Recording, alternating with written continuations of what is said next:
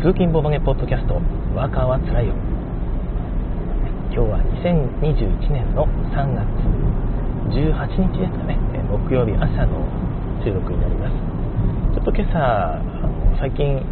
もう暖かくなってきたんで油断してたんですが普通に寒くてフロントガラスが凍っておりましてまた溶かすのに時間がかかっていたために収録の開始が少し遅れております。本当にねもう春だなと思っていたんですが意外と朝はまだまだ冷え込むことが多いと、まあ、朝出るのが早いですからねそこそこ。6時7時前ぐらいですと6時台ですとまだ霜が降りててねこう2度ぐらいまでしか上がってないんですよね気温が。あの窓ガラスこちこちであららららっていつも通りギリギリに出てきちゃったんであんまりあれですね。基本的に会社の駐車場にはいつも30分ぐらい前に着くようにしているのでそれで遅刻することはないんですけども、まあ、これぐらい余裕を持っておくとアクシデントがあった時ね片道 1, 1時間半かかるあれなので何かトラブルがあるととんでもない遅れを引き起こしてしまうんですよね、まあ、それもあって余裕を見て2時間前には一応家を出るようにしておりますえー、っと、そうだ、何の話を、あ、そうそうそう、昨日、タイヤ交換、ついにしましたね。もう冬ということで、あ、冬終わりということで、あの、ずっとシャツレス履いてると、タイヤがすり減ってしまってもったいないんですよね。まあ、それもあって、早めに交換しなきゃなと思っていたところ、昨日ちょっとお休みをいただいていたので、えー、その機会使ってですね、午前中の間に交換しておきました。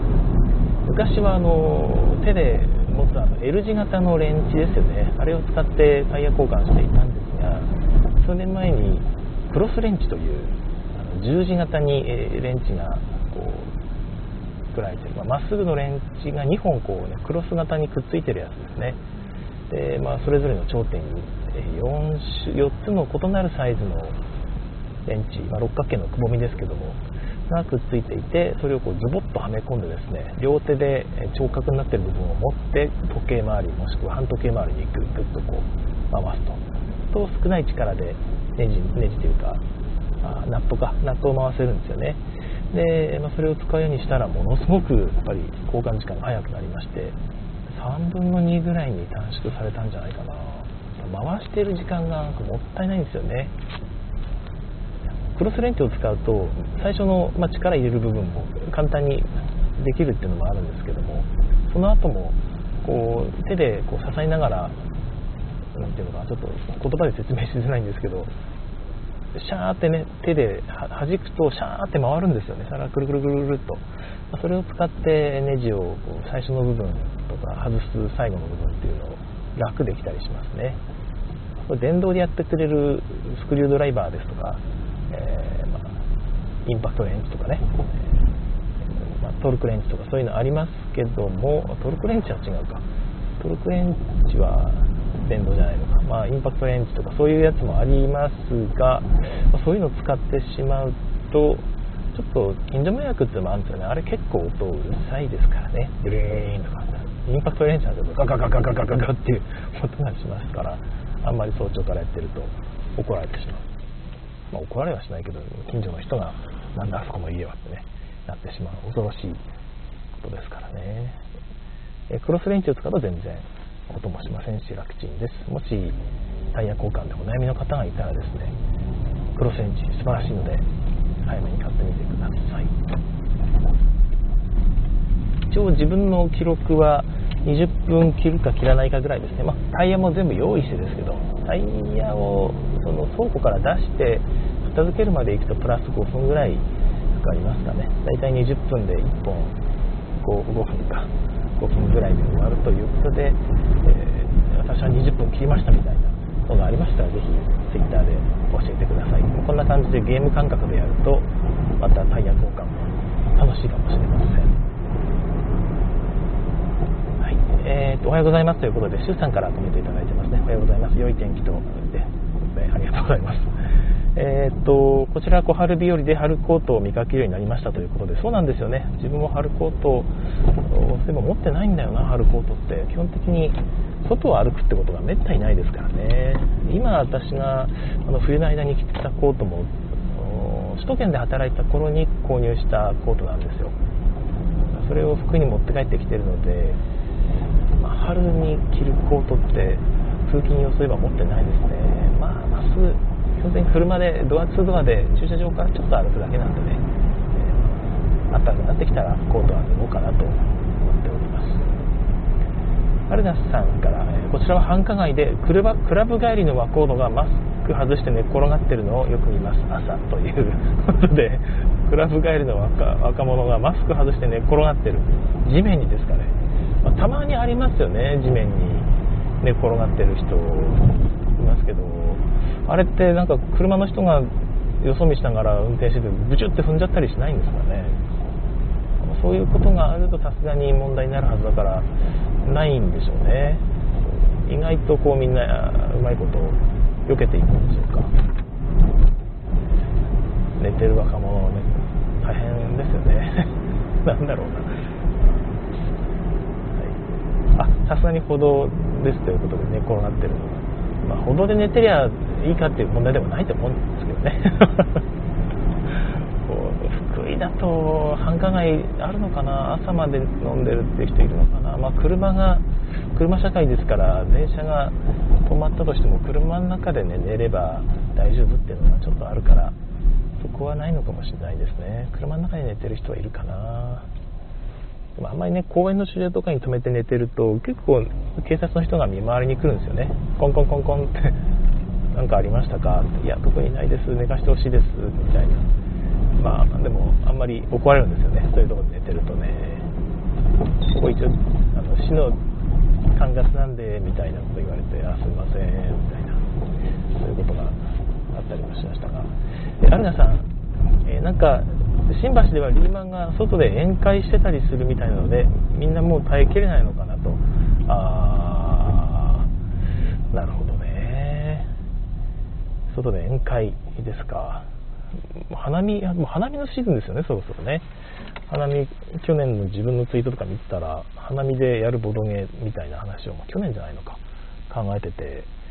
おさわり人狼とかどうですかみたいなことをツイートしたんですがもう今や花見自体がね全然できそうにない雰囲気でありますが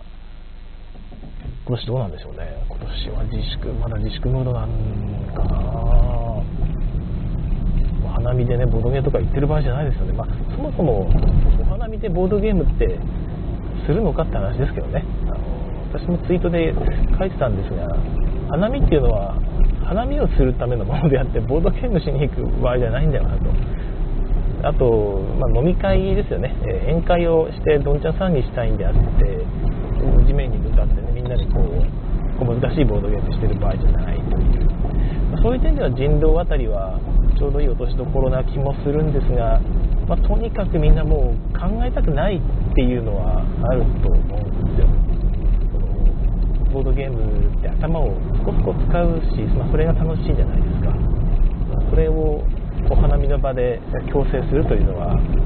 他の人にとっては、まあ、ゲームファンじゃない人にとってはなんだよ面倒くさいの持ってきやがってとなるかな。か頭使わないそれこそ大喜利ゲームぐらいかな。大喜利ゲームとかあとはあのハーっていうゲームぐらいのちょっとジェスチャーゲームぐらいですかね、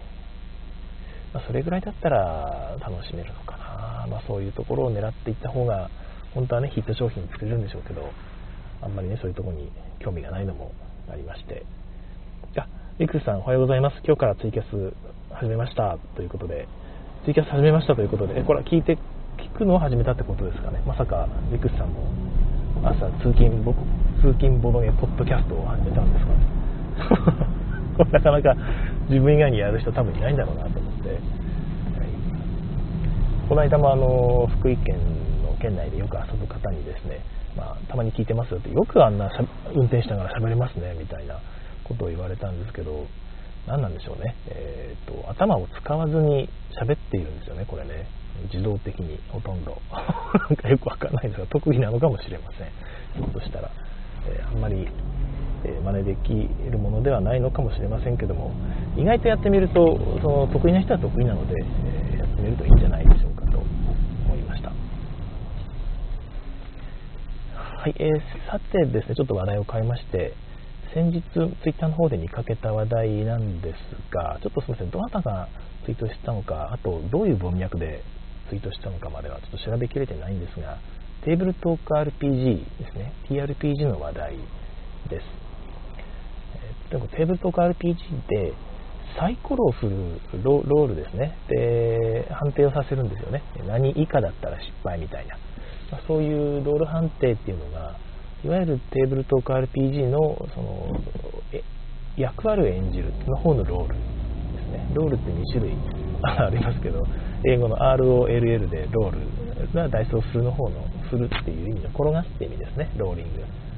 ロール。あとは ROLE の役割という意味のロール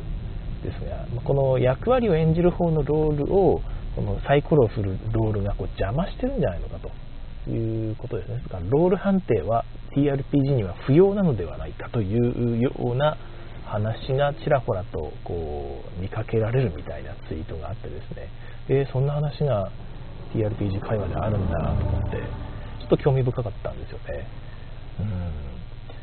ちょっと具体的にどういう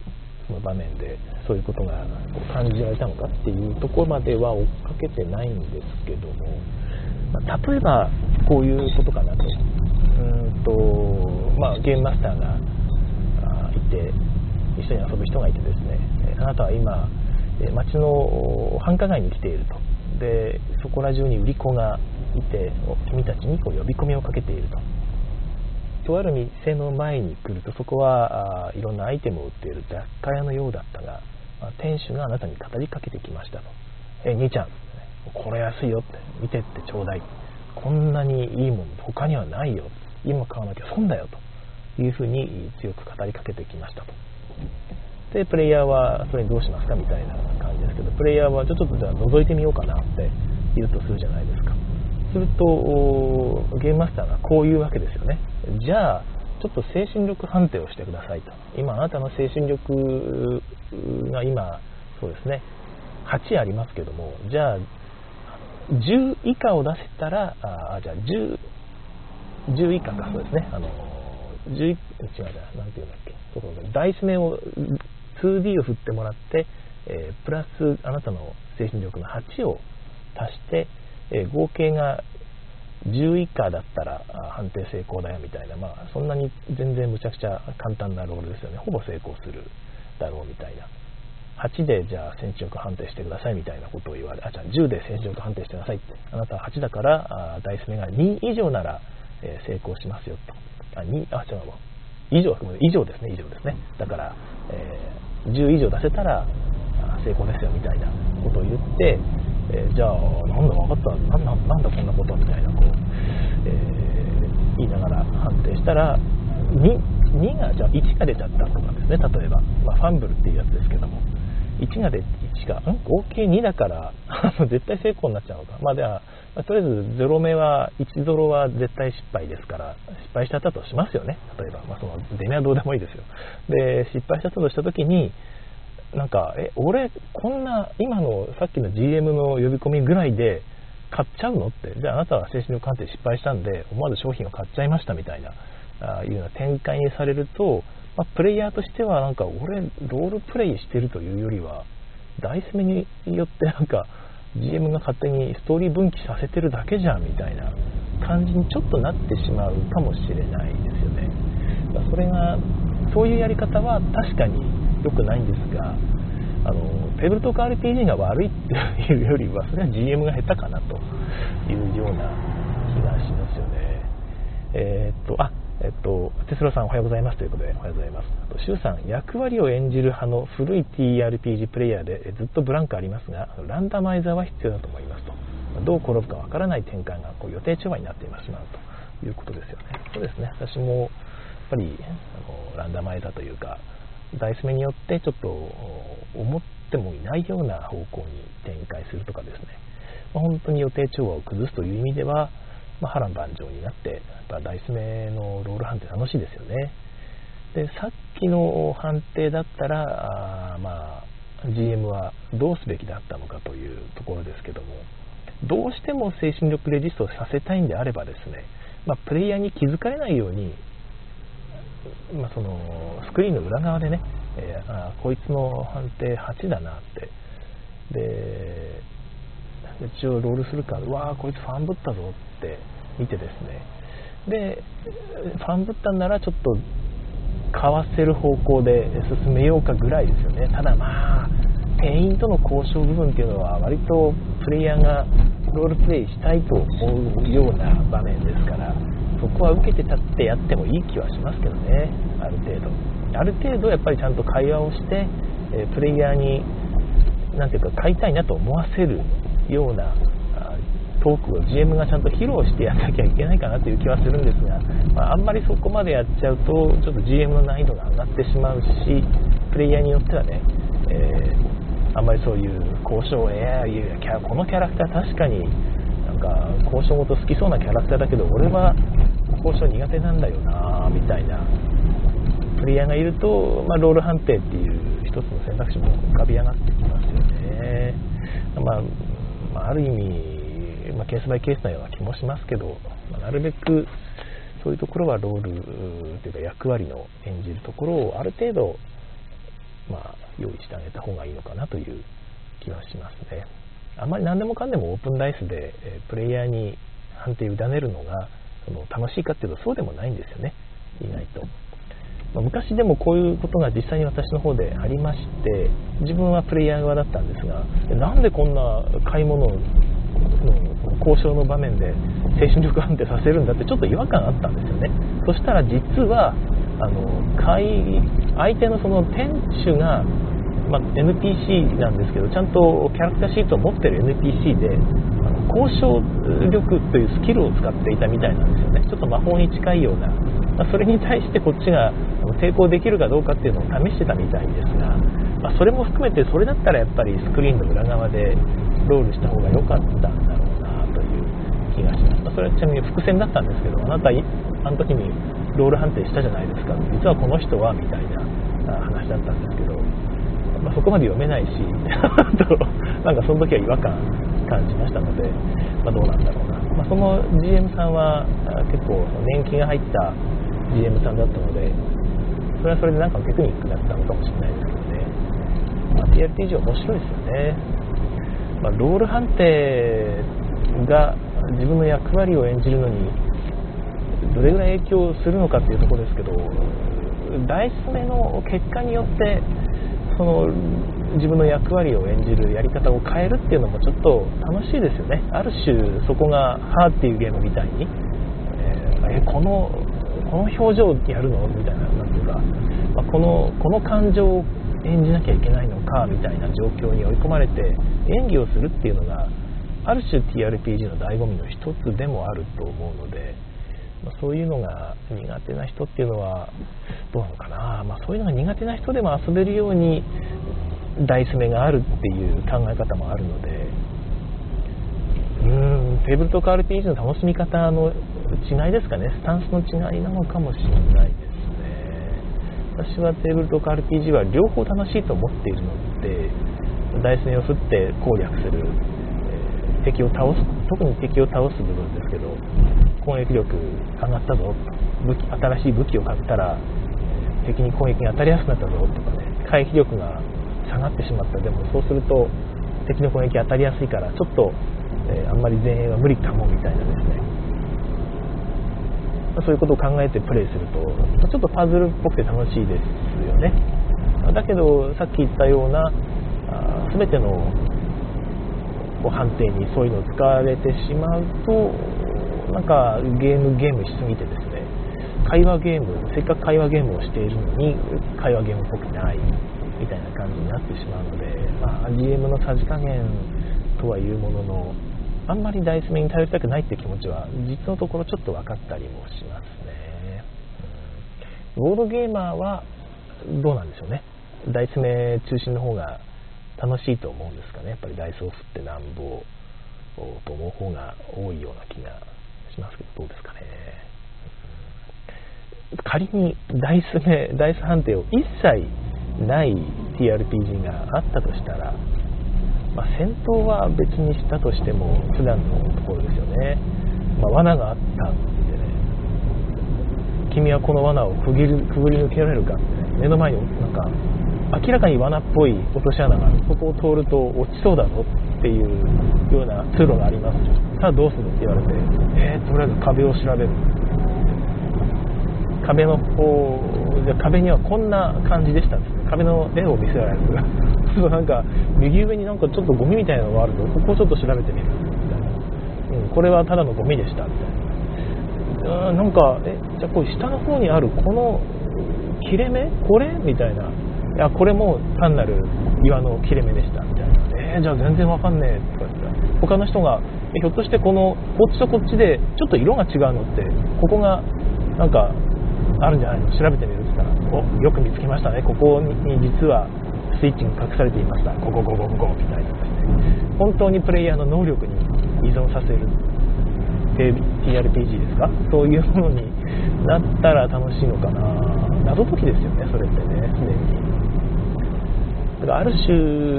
プレイヤーとは違う人間を演じてるわけですからあんまりプレイヤーの能力に依存するのはこれ TRPG は良くないと思うんですね、まあ、それをこう表現するのがステータスでありステータスを実際のストーリーにこう反映させていくのがダイスロールの判定だろうなと思うので、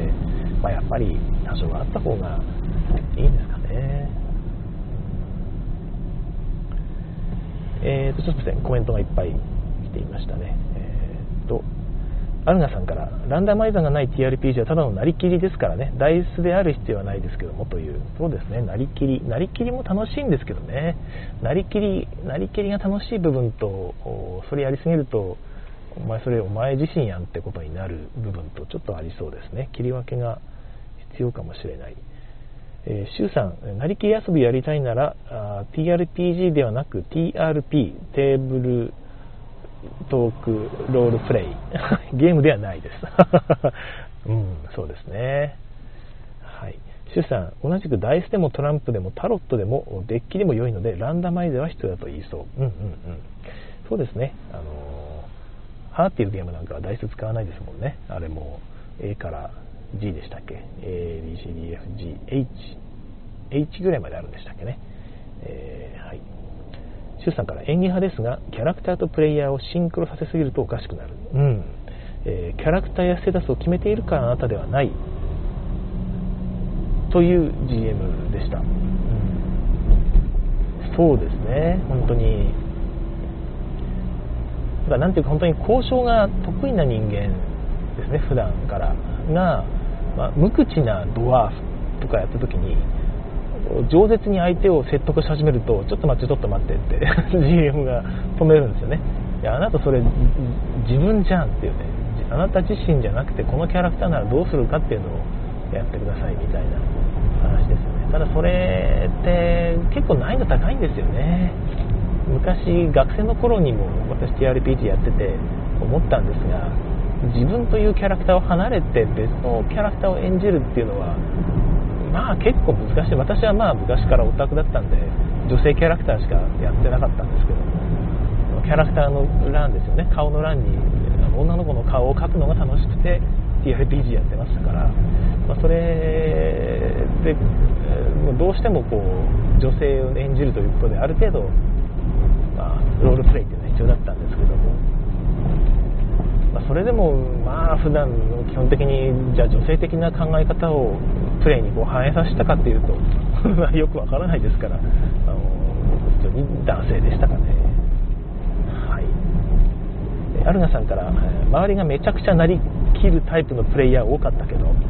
そういう人ばっかりだと違う人はやりづらいんだよね。ああめっちゃくちゃなりきる。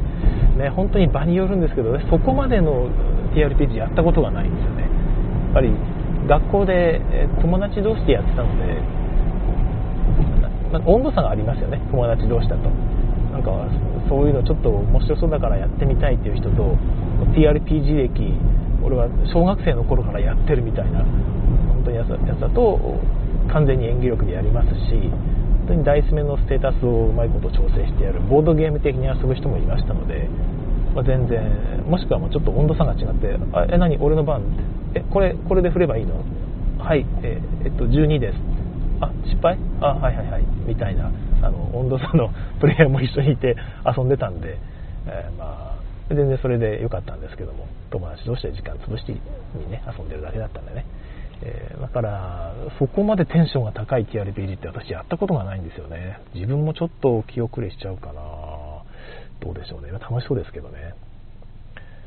はい。矢野さん一方なりきりチャットに顔を出していった勢的にははいはい顔を出したんですね。アルガさんが。自分の演技を押し付けるタイプのクソプレイヤーにもいっぱい会ってきたので、え能力者ランダマイザーは絶対いると思うと。ああなるほどね。自分の演技を押し付けるっていうのはあなたも演技してくださいって言ってくるってことですかね。その人の演技をその人の演技を押し付けるんじゃなくていやそこはちゃんとあなたも演技してやってくださいよみたいないうことですよね。だからそうですねえっ、ー、と例えば何があるのかな。まあまあそれこそ交渉ですよね。だから、えー、負けてくれと、え、その店長に対して値切ってみますみたいないうことをした時にじゃああなたの、まあ、何判定なのか知力判定かな。知力ロールでやらせてくださいって GM に言ってもいやいやそこはあなたがちょっと実際に交渉してくださいっていうことを求められることもあったりしますよね、まあ、あれも、まあ、面白いなと昔は思ったんですけど今考えるとどうなのかなと、まあ、その結果によって知力ボーナスを GM がある程度プラスマイナスするというのが落としどころだとは思うんですがどうなんでしょうね、まあ、もうそれも確かに全然なくいきなりダイスロールだけを求めてやるっていうとちょっと寂しいのかな。あんまりその女性キャラクターなんだから女言葉で喋ってよとか言われると自分はちょっと辛いかな。もっと値切ってよみたいな風に言うわけでしょ。ちょっとずっとそれを 続けなきゃいけないのは、ね、ちょっと辛いかな、まあ、なんかそれが楽しくてやってる人も全然いると思うんでやる分にはやるのを聞いてる分には全然いいんですけどあなたもそれやりなさいみたいな感じで言われるとちょっと辛いかな。アルガさん自称最強さんが溢れてる世界だったからな。自称自称最強さん？自称最強さんってやばいですね。なんかラノベの見過ぎなんですかね。転生したら最強になっちゃったみたいな系ですかね、はい。えー、シュウさんはあ GM でしたということでちょっとこれ何のことかな。アルガさん TRPG キャラはゲーム的に向いてないタイプやの性格のキャラクターになっているよねと。無口とか積極性がないとか、えー、ゲーム的に向いてないタイプの性格性格のキャラクターっているよねとかそういうことですね。うーん。TRPG をやるときに無口だっていうキャラをやるとちょっときついですねよく考えたら。うん。あのロードスト戦記の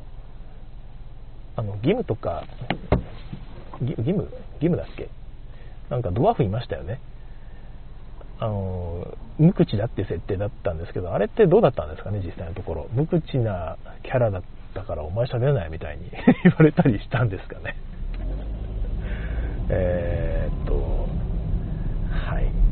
演技を押し付けるってすごい世界。GM がハンドリングできてないんだなと。ひょっとしたら GM が押し付けたのかもしれないですけどね周さんの。えー、アルガさん押し付けてるわけではないけどもこうしなければならないならできないって勝手に思っちゃうんだよね。ああプレイヤーとしてそう思っちゃう時ありますよね。なんかこう罠を外す時にその背の高さより高いとこにある罠をこう外したいと思ってもいやでも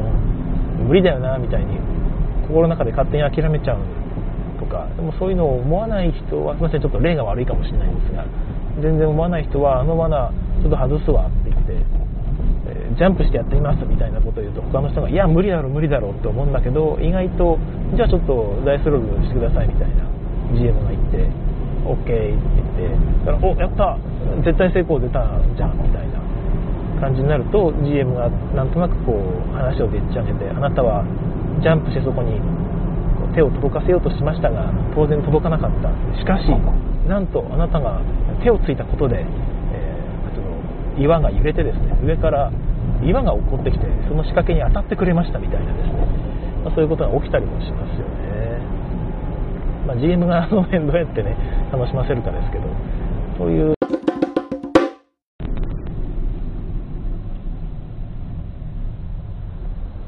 はい、えー、すいません。ちょっと突然なんかタイムオーバーしてたんですね。あれなんかいつもこの辺で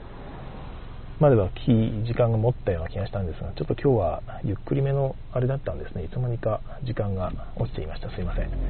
はい、ちょっと最後の方だけ、えー、もう一回やりますね。えー、っと、どこら辺から切れたのかな。えー、っとですね、結局そのたとロールプレイで、ロールプレイとダイスロールの関係ですけども、例えばま自分が絶対できないと思ったら、諦めちゃうよりはダイスの判定に身を任せてですね、え、あそこの仕掛け手が届かないから無理かなって普通の常識の範囲で照らし合わせて諦めちゃうよりもですねこのキャラクターならできるかもってやってみるって言ってですね、えー、ダイスロールにこう身を任せると。そしたら、えー、絶対成功が出た。たら GM がですね、えー、あなたはジャンプしてその仕掛けに手を届かせようとしましたけど、え結果的に、え届かなかったと。でもその振動で上から岩が落ちてきて四角に当たってうまくクリアできましたみたいな奇跡が起こるとですね結構ダイスロールってそういう奇跡が起きたりするんですよね。で結局そのシナリオのボス戦なんかよりもよっぽどそのシナリオの印象に残っててあのシナリオ楽しかったよねと、えボス戦は適当だったけどあそこで奇跡が起きて、えー、うまくいったのがすごく印象に残ったみたいなそういうこともありますからまあ、大そのロール TRPG だからロールプレイが全てであるという発想よりは、まあ、ダイス判定で、